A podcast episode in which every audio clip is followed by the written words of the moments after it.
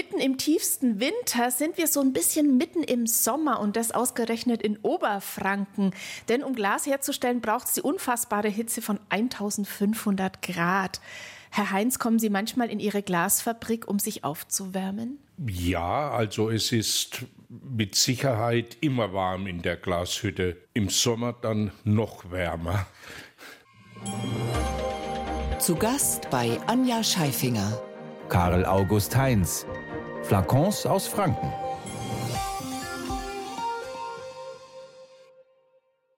Jeder vierte Parfumflakon wird von der Firma Heinz Glas hergestellt. Zwei Milliarden im Jahr. Ich würde gerne einen Versuch mit Ihnen machen. Wenn Sie einmal kurz die Augen zumachen und ich gebe Ihnen mein Parfum in die Hand. Sie dürfen die Augen jetzt natürlich nicht aufmachen, weil sonst sehen Sie mm. den Hersteller. Könnten Sie sagen, ob das von Ihnen ist oder nicht?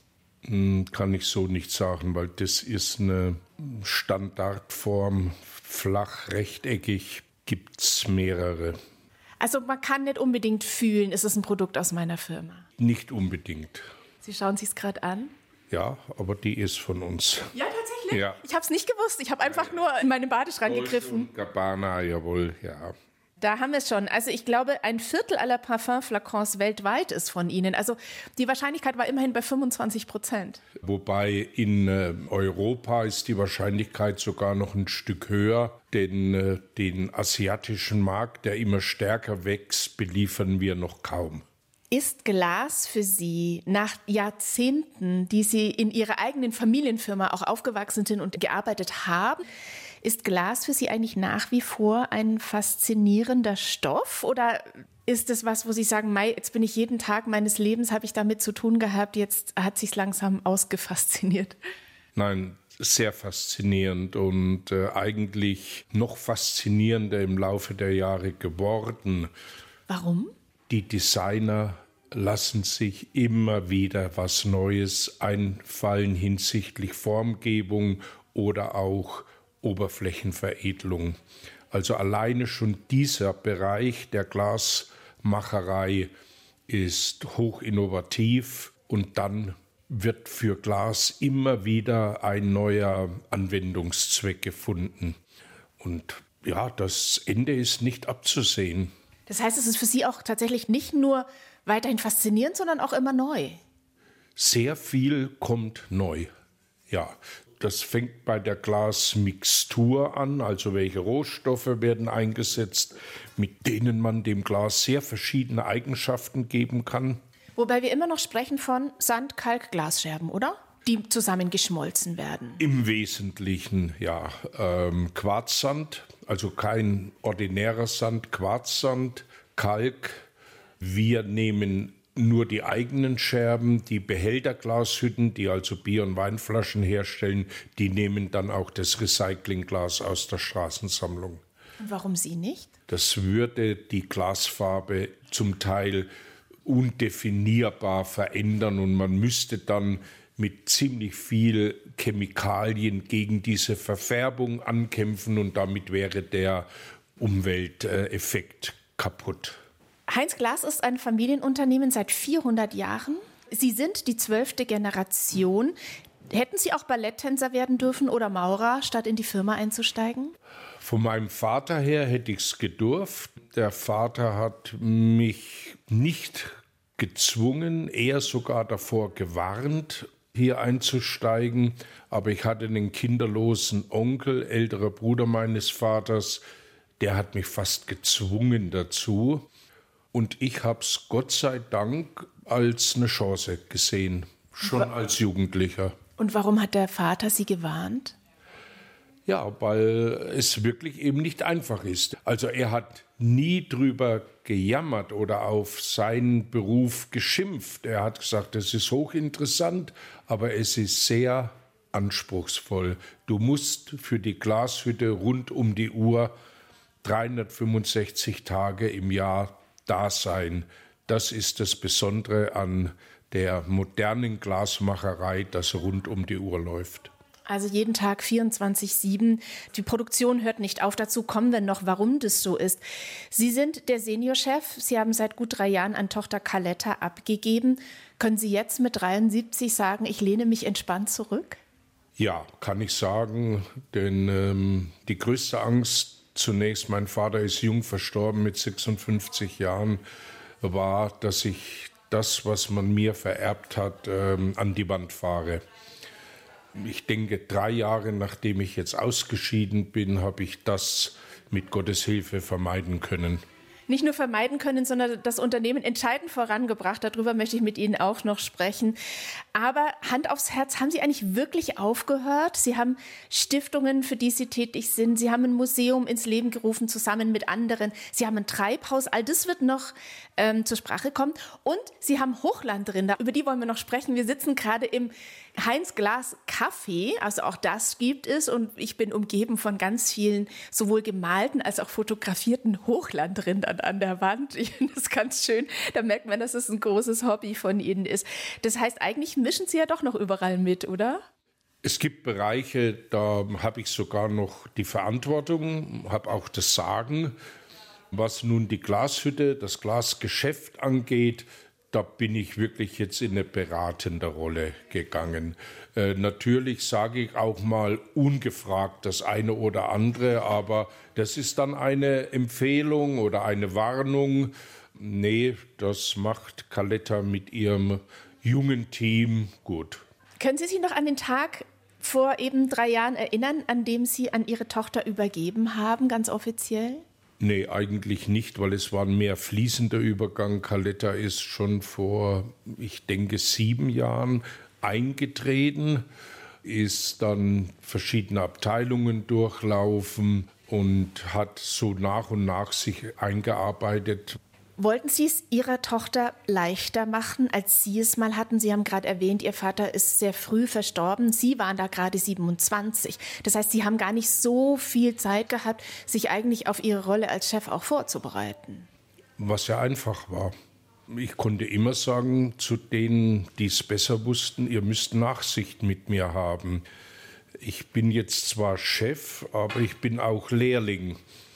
Und äh, insofern war das eigentlich gar nicht so schwierig. Und der typische Vater-Sohn-Konflikt, hm, das hört sich jetzt vielleicht brutal an, ja, den hat uns der Herrgott erspart. Und deswegen so schwierig war es nicht. Es war vielleicht schwieriger für Caletta. Denn sie musste mit jemandem, der 40 Jahre hier gewohnt war, das Sagen zu haben, dann zusammenarbeiten und sie musste mich daran gewöhnen, dass ich jetzt langsam aufhöre reinzureden. Wir sind ein Stückchen weitergegangen auf die Besuchertribüne der Glashütte der Firma Heinz Glas. Unter uns wird Glas geschmolzen und zu Parfumflakons verarbeitet. Das können wir hören und sehen. Und neben mir steht der Seniorchef Karl August Heinz, aufgewachsen in Klein-Tettau oder kann ich auch sagen, aufgewachsen hier in der Glashütte? Im Wohnhaus des Großvaters unmittelbar neben der Glashütte. Und waren aber oft hier, oder? Ja, natürlich. Es war ein Abenteuerspielplatz. Abenteuerspielplatz, weil Sand, Kalk und Scherben zu einer zähen Masse bei 1500 Grad zusammengeschmolzen werden in der Glashütte. Ähm, können wir diese Hitze eigentlich mal spüren auch? Wenn wir hier auf die Tribüne gehen. Probieren wir es mal aus? Ja, ich hoffe jetzt, mein Mikrofon schmilzt nicht. Uh, wow. Okay, das ist laut. Kühl nur 46 Grad da draußen. Also im Sommer geht's bis über 60 hoch. Also es kommt wirklich eine Wand von Hitze auf einen zu und natürlich auch der Lärm. Wir sind jetzt wieder in dem Bereich, der nicht ganz so laut ist. Also ich sehe auf der einen Seite die fertigen Parfumflakons, die schon in Kisten verpackt werden und auf der anderen Seite sieht man tatsächlich irgendwo den Schmelzofen. Ich habe schon Feuer gesehen vorhin, gell? Ja, also man sagt auch in den Glashütten, das ist das heiße Ende. Hier wird das Glas verarbeitet. Der Tropfen kommt mit 11, 1200 Grad an wird bei ungefähr 1000 Grad vorgeblasen, übergeben, dann bei 900 Grad fertig geformt. Ja, und dann durchläuft er einen Kühlofen und kommt etwa bei Raumtemperatur dann bei den Sortier- und Verpackungsleuten an. Das ist dann das kalte Ende. Das kalte Ende, genau. Und während wir wieder zurückgehen, frage ich Sie doch gleich mal, was hat denn dieser Glashüttenlärm und diese Hitze, was hat es als Kind für Sie für einen Eindruck gemacht? Aufgrund der Vorwarnung meiner Eltern, dass es laut ist, dass es heiß ist, aber nur gefährlich, wenn man dumm ist, ja. Ansonsten habe ich das dann auch wirklich als spannend empfunden. Diese Umwandlung von Erde zu einem Flüssigkeit zunächst mal. Also man kann es auch mit Honig bei Raumtemperatur vergleichen und dann zu einem ganz harten, aber trotzdem durchsichtigen Behältnis geformt. Also das ist eine Metamorphose, fast wie von der Raube zum Schmetterling. Ja? Und wir machen jetzt auch eine kurze Metamorphose und gehen tatsächlich noch mal dahin, ja. wo es noch stiller ist. Es ist ja schon irre laut, wenn man da drinnen ist. Hat man das ins Wohnheim rüber auch gehört? Ja, und äh, ich bin zwei, dreimal nachts aufgewacht wegen totaler Stille. Und das war gleich klar, also jetzt ist was in der Glashütte passiert. Wannenbruch, Energie abgestellt worden, totale Stille und ich bin angezogen gewesen, bevor die Feuerwehr gekommen ist. Als Kind schon? Ja. Also da hat man einfach so, so ein Gehör, weil der Glasbetrieb, Sie haben es vorhin auch schon erzählt, einfach toujours durchläuft. Gleichmäßiges Rauschen, ganz selten mal ein bisschen so ein Lärmpeak, aber mehr oder weniger gleichmäßig. Und wenn das auf einmal ganz weg ist, ja, und man ist dran gewöhnt, dann weckt das einen auf und dann ist was total verkehrt. Ich glaube, Sie haben auch mal gesagt, für mich war das wie Meeresrauschen. Ja, ja, kann man gut vergleichen, ja. Wir haben im Hintergrund, hört man noch ein bisschen von dem Meeresrauschen vielleicht. Mussten oder durften Sie in der Firma auch mithelfen? Ich habe offiziell die erste Ferienarbeit mit 14 Jahren gemacht. Nach der Konfirmation war ich und noch ein Kollege aus dem Ort, wir durften auf die höhere Schule und dann haben uns unsere Väter in den Ferien in die Arbeit geschickt, damit ihr zweimal seht, was eure Kollegen jetzt machen müssen. Also war es schon mehr ein Müssen als ein Dürfen, oder? Nö, das war auch wiederum ein Lernen. Wir haben dazugelernt, wir haben uns dann groß gefühlt auch. Wir haben Lohn bekommen, mit 14 den ersten Lohn. Wissen Sie noch, was Sie davon gekauft haben?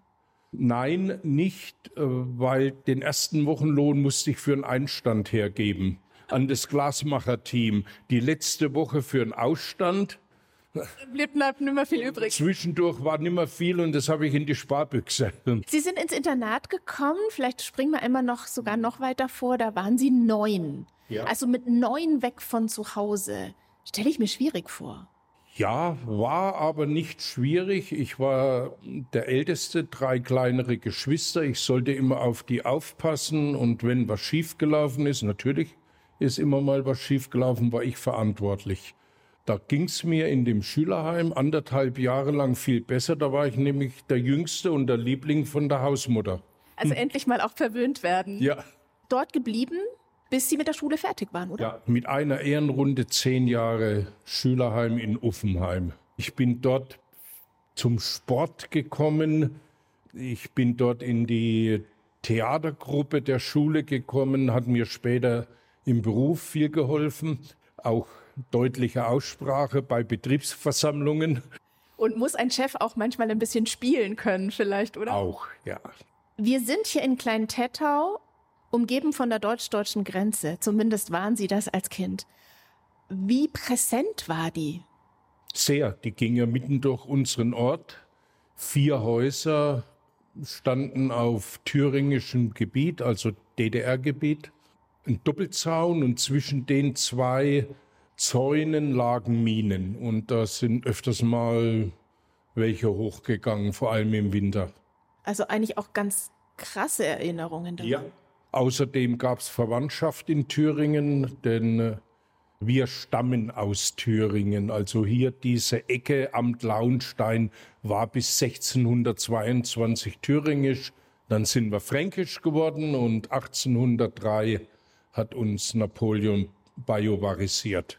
Wie ist es, von drei Seiten tatsächlich von einem Zaun im Grunde umgeben zu sein, auch als Kind oder dann später auch als Jugendlicher? Und dann auch noch, ich sag mal, Sie haben es ja vorhin auch gesagt, Coburg ist im Grunde genommen auch ja schon weit weg und Coburg ist ja jetzt nicht Großstadt. Wir waren zum Teil sogar ein bisschen stolz drauf. Das hat hier so eine Asterix-Obelix-Mentalität sich entwickelt. Ja, alle haben sich ergeben, wir halten stand. Aber wir haben es dann gelernt, dass es für Fremde offensichtlich überwiegend abschreckend war. Es gab eben praktisch keinen Zuzug hier und es sind dann doch auch immer mehr und gerade die jüngeren Leute weggezogen und ohne den Zuzug von ausländischen Arbeitskräften. Zunächst waren es Italiener, Griechen, Portugiesen, dann Anfang der 70er Jahre die Türken hätten wir die Glasmacherei hier nicht durchgehalten. Wenn wir noch mal bei Ihnen bleiben, BWL-Studium zunächst mal an der FAU Erlangen-Nürnberg. Ja. Was gelernt, außer im kaufmännischen fit zu werden? Das war ja alles schon auch im Hinblick, ich werde mal die Firma meiner Familie übernehmen. Das hat das Studium erleichtert, denn ich habe auf ein Ziel hin studieren können. Also bei Professor Dr. Horst Steinmann, der, glaube ich, dieses Jahr 90 wird, mit dem ich noch guten Kontakt habe. Und von dem habe ich drei Sachen gelernt, drei ganz wesentliche Dinge. Go International Young Man, also Internationalisierung, dann das Produktportfolio einschränken in der Breite, aber die Qualität in der Höhe anheben und dann die Mitarbeiterbeteiligung.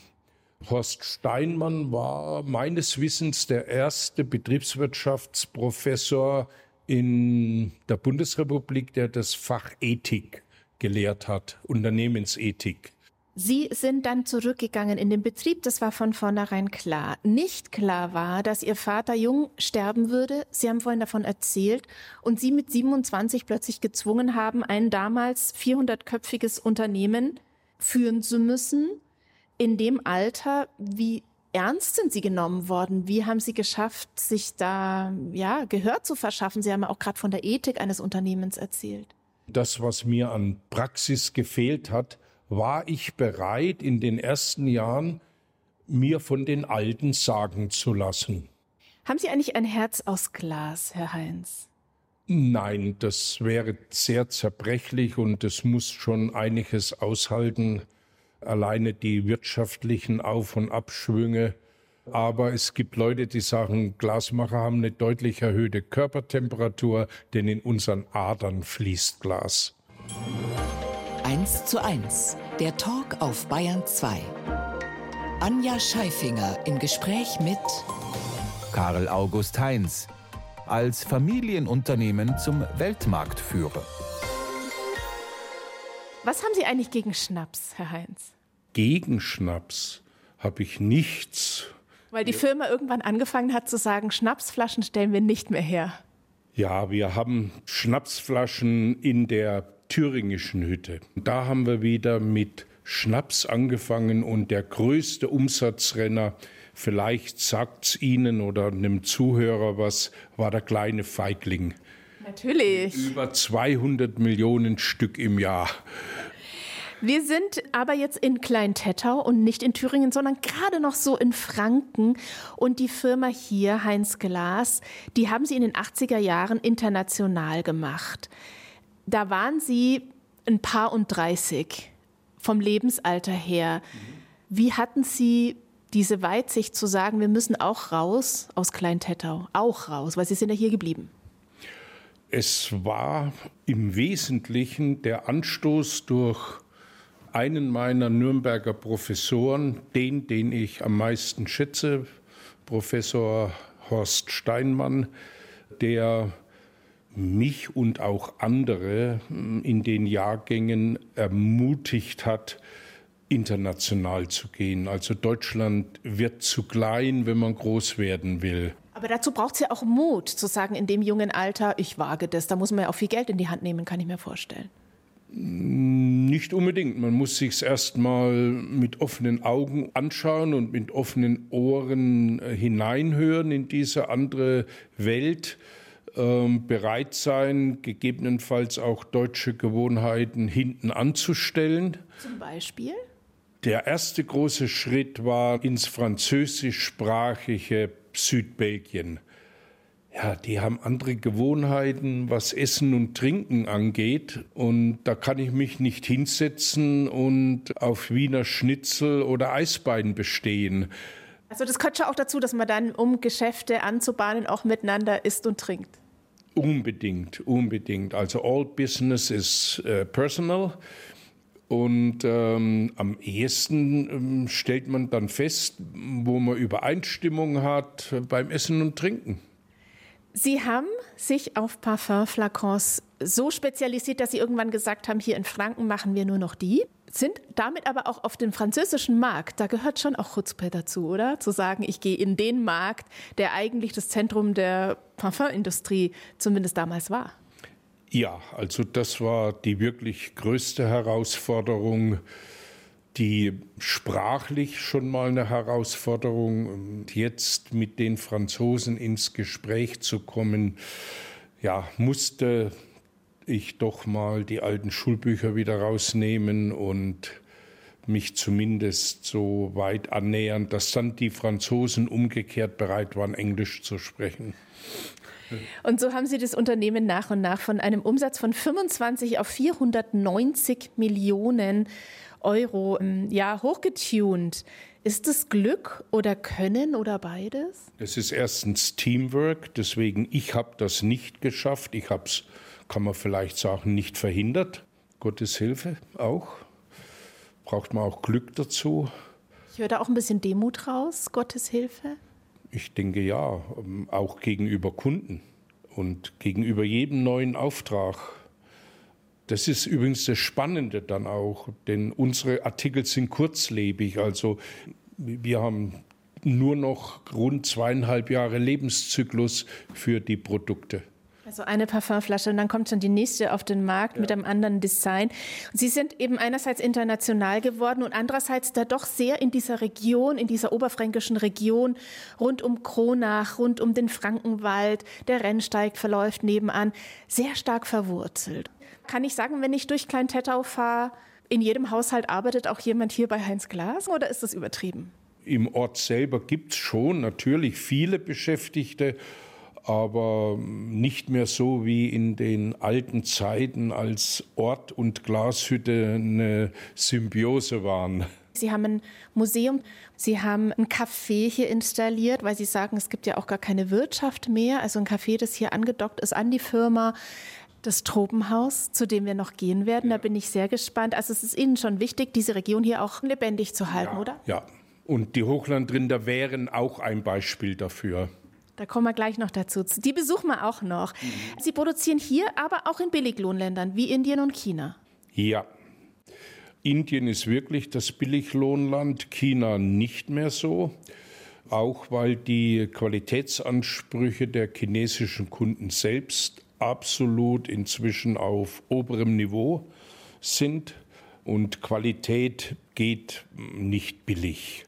Wir produzieren Glas in Deutschland, Polen, Peru, Indien, China. Wir dekorieren Glas. Das ist übrigens lohnintensiver als die Glasverarbeitung und darüber hinaus noch in anderen Ländern wie Tschechien oder Brasilien oder auch USA.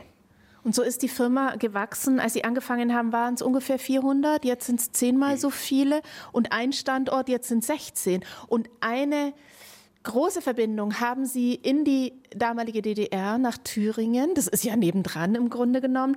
Auch aus familiengeschichtlichen Hintergründen her, oder? Der Firmengründer war im Grunde Hans Heinz, noch mit TZ damals geschrieben. Sie schreiben sich nur mit Z.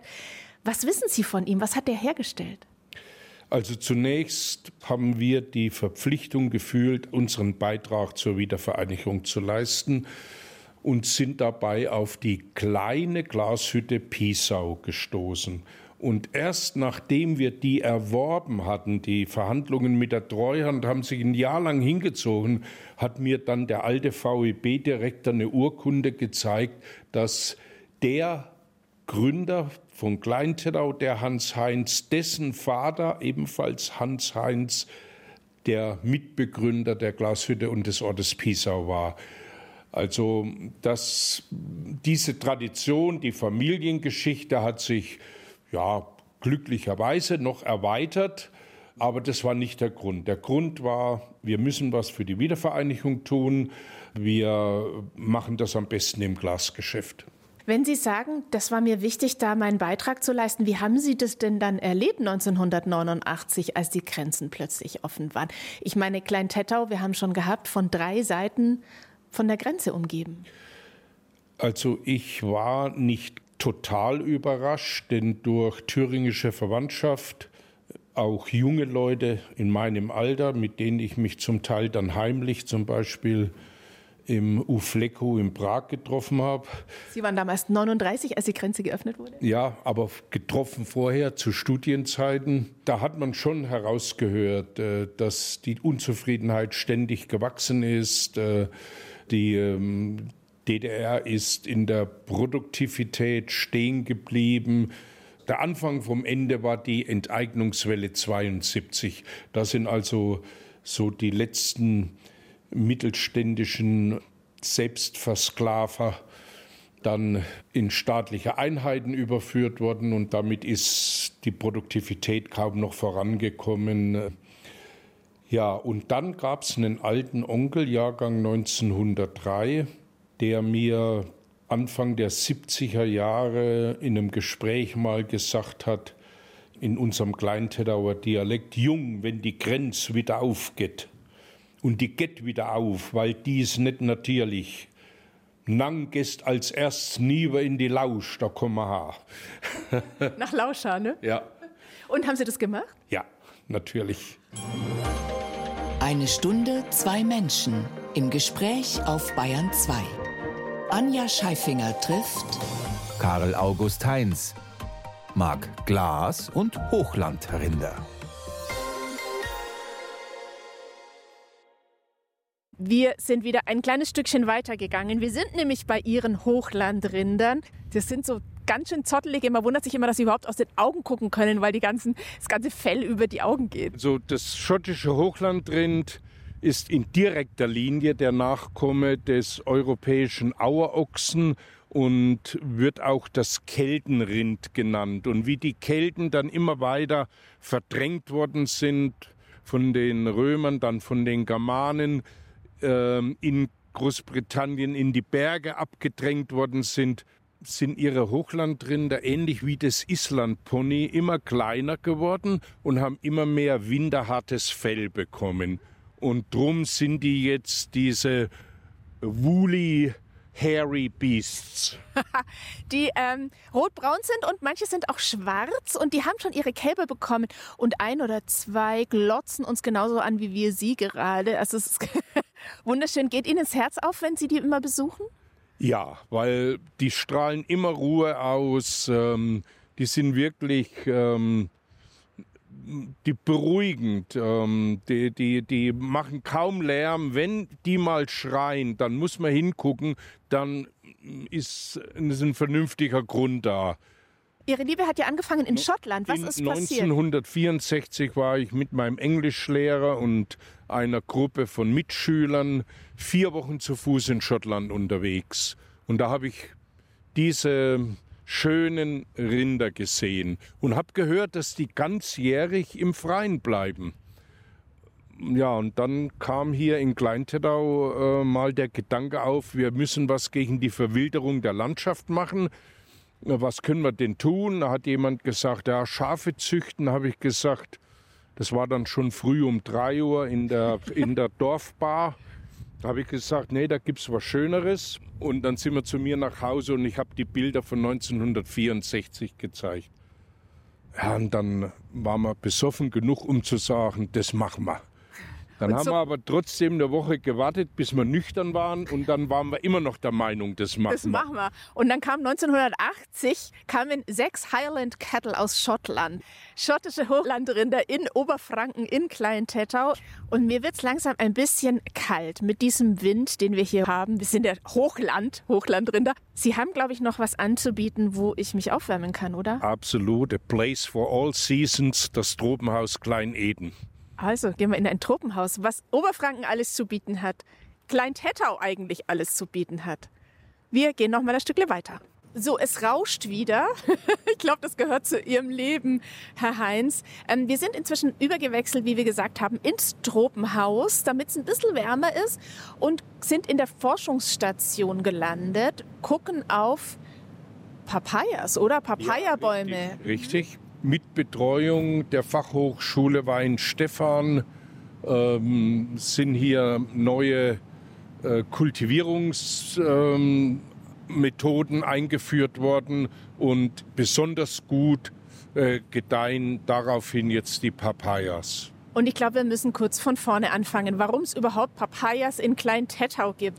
Und zwar hat da auch, Sie haben vorhin schon von der Dorfkneipe gesprochen, in der die Idee entstand, schottische Hochlandrinder hierher zu holen. Und ein bisschen hat ähm, ein Stammtisch da auch dran schuld, dass es plötzlich ein Tropenhaus hier gibt in Klein-Tettau. Ja, das war eine Winternacht, also ein langer Abend in die Nacht hinein, kalten, äh, kalt war es draußen, haben wir uns mal ein bisschen andere warme Gedanken gemacht und überlegt, wie wir die Abwärme der Glashütte eventuell nutzen können, um uns ein bisschen schöner zu machen. Denn wir haben ja schon gesprochen, auch von diesen 1500 Grad, die es braucht zur Glasherstellung, einfach ein enormer Energieaufwand. Äh, die hohen Abwärmetemperaturen werden für Prozesse in der Glashütte verwendet. Was wir hier verwenden, ist sozusagen die letzte Abwärmekaskade, Abwärme unter 50 Grad. Zu gering, um einen industriellen Prozess damit zu treiben, zu gering, um Wohnhäuser zu beheizen. Und da kam die Idee auf, Krokodile zu züchten. Das war Krokodile. das war die Ursprungsidee. Und dann haben die anderen sie am Stammtisch genau wie angeguckt? Ja, eigentlich nicht äh, sehr verwundert, denn immerhin hat man ja schon so verrückte Sachen wie die schottischen Hochlandrinder gemacht. Also die waren bei Ihnen auf alles gefasst, auch dass es Krokodile geben wird eines ja, Tages ja, in Kleintettau. Stattdessen stehen wir aber vor Papayabäumen. Ja, also für Krokodile ähm, haben wir äh, wenig Zuspruch bei den Förderstellen gefunden. Und äh, dann haben wir das Ganze im nüchternen Zustand noch mehrfach überlegt und sind dann auf die Idee gekommen, ansonsten teuer und mit hohem Carbon Footprint importierte Tropenfrüchte zu ziehen und auch Tropenfische. Also Sie haben sich gedacht, warum soll die Papaya über die halbe Welt fliegen und auch Sternfrucht, weiß ich, dass es ist, Maracuja. Das können wir doch hier auch machen, weil wir eben diese Abwärme haben. Absolut so gedacht und dann auch gemacht. Und es wurde auch von den Förderstellen wirklich ähm, sehr honoriert, sehr anerkannt. Wir sind also ein europäisches Pilotprojekt geworden. Und ich sehe im Hintergrund noch eine Palme. Das könnte ein Bananenbaum vielleicht sein. Wir hatten elf verschiedene Sorten Bananen bis hin zur roten Jamaika-Banane, Bratbanane, Kochbanane. Aber das ist nicht wirklich honoriert worden, weder von Köchen noch von Privatverbrauchern. Der Deutsche scheint die normierte Massenbanane so gewöhnt zu sein, dass er da nicht abweichen will. Wir gehen vorbei an Kumquats, glaube ich, an so ganz kleinen orangenen Früchten. Ja, ja. Kumquat wächst gut, ja. Da hinten sind Guaven, wächst auch ganz gut. Also eigentlich tatsächlich der Äquator nach Oberfranken versetzt, oder? Ja. Kakao haben wir lange gezweifelt, ob es was wird. Inzwischen haben sich die Kakaobäume akklimatisiert und fruchten und produzieren. Wer sich jetzt freut und sich denkt, ha, bestelle ich in Zukunft meine Maracuja hier in Oberfranken, dem müssen Sie was sagen? dass wir uns über Bestellungen freuen und wenn genügend Bestellungen jetzt in nächster Zeit zusammenkommen für Papayas, das auch anbieten können. Denn wir sind jetzt nach ähm, zwölf Jahren so weit, dass wir wissen, welche Handvoll Früchte wirklich produktiv wächst hier. Wir haben eine Menge lernen müssen in den zwölf Jahren und jetzt können wir also Papaya auf alle Fälle, Maracuja, Karambol, ähm, guten Gewissens in größeren Mengen anbieten und jetzt auch die Vertriebswege dafür aufbauen. Er hat die Haute Couture nach Franken geholt, in Form von Parfumflakons. Rund 25 Prozent aller Flakons stammen von der Firma Heinz Glas, hier aus Kleintettau in Oberfranken. Der Seniorchef Karl August Heinz steht neben mir und wir sind im Tropenhaus. Das Gebläse begleitet uns noch ein bisschen, aber nachdem Geräusche zu ihrem Leben gehören, wie wir schon in jeder Runde jetzt erfahren haben, lassen wir es heute dabei. Tragen Sie eigentlich selber Parfum? Und wenn, hat es ein Flakon aus der Firma Heinz Glas? Ja, weil Sie es jetzt sagen müssen oder stimmt es wirklich? Nein, es stimmt, es stimmt wirklich. Also ich bin da aber ganz altmodisch. Ich habe noch das Old Spice und das Davidoff. Als Seniorchef haben Sie mir vorhin verraten, hatten Sie nicht einmal ein Büro, weil Sie sagen, so wie wir es jetzt heute im Talk auch machen, Sie waren eigentlich ein Chef, ja, im Gehen, im Spazierengehen. Management by Walking Around, da kommt man doch ziemlich gut ähm, auch ähm, an die äh, Probleme heran, die gegebenenfalls versteckt werden, wenn alles so immer derselbe Rhythmus ist und immer dieselbe Sitzung. Ich habe es jetzt auch mitbekommen. Wir haben ja eben verschiedentlich die Orte gewechselt. Wir waren auch schon im Glasmuseum und wir sind auch tatsächlich, als wir gerade bei den Hochländern waren, auch über die Grenze an alten Grenzsteinen vorbei. Wenn ich kurz beim Glasmuseum bleibe, es gibt einen Verein, der heißt die Glasbewahrer. Und Sie sind ja nicht die einzige Glasfabrik hier, sondern es gibt drei insgesamt in der Region. Und da schließen sich alle zusammen, oder? In diesem Verein. Bei den Glasbewahrern sind alle namhaften Glashütten aus der Region vertreten. Und die ähm, Verbindung ähm, zu Thüringen, die haben Sie ja schon auch erzählt im Laufe dieser Stunde jetzt. Und die ist Ihnen im Museum auch wichtig. Es wird demnächst eine Ausstellung entstehen, auch zur Parfumkunst und zur Parfumveredelung und eben zu den Flakons aus ja, der Parfüm DDR. Und Kosmetikverpackung der DDR. Die Sammlung hat eine Dame aus Gera aufgebaut. Ähm, hat uns dann im Internet gefunden, hat gesagt, das ist genau der richtige Ort dafür. Ihr, obwohl auf bayerischer Seite, seid nahe genug am Rennsteig. Ihr könnt auch als Thüringer durchgehen. Für mich hat sie gesagt. Und außerdem fast alle Glasflakons sind in Pisau gemacht worden. Und das ist ja nach der Grenzöffnung unsere Hütte wieder geworden. Also Pisau war die Flakonglashütte der DDR. Und es sind auch Objekte, unabhängig jetzt von wo auf der Welt, auch Jahrtausende alte Objekte, die Sie da ausstellen zum Teil.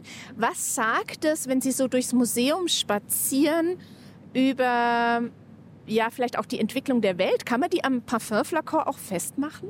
Man kann auf alle Fälle daraus ziehen, dass Glas als Verpackung für hochwertige Pflegeprodukte seit Jahrtausenden bevorzugt wird.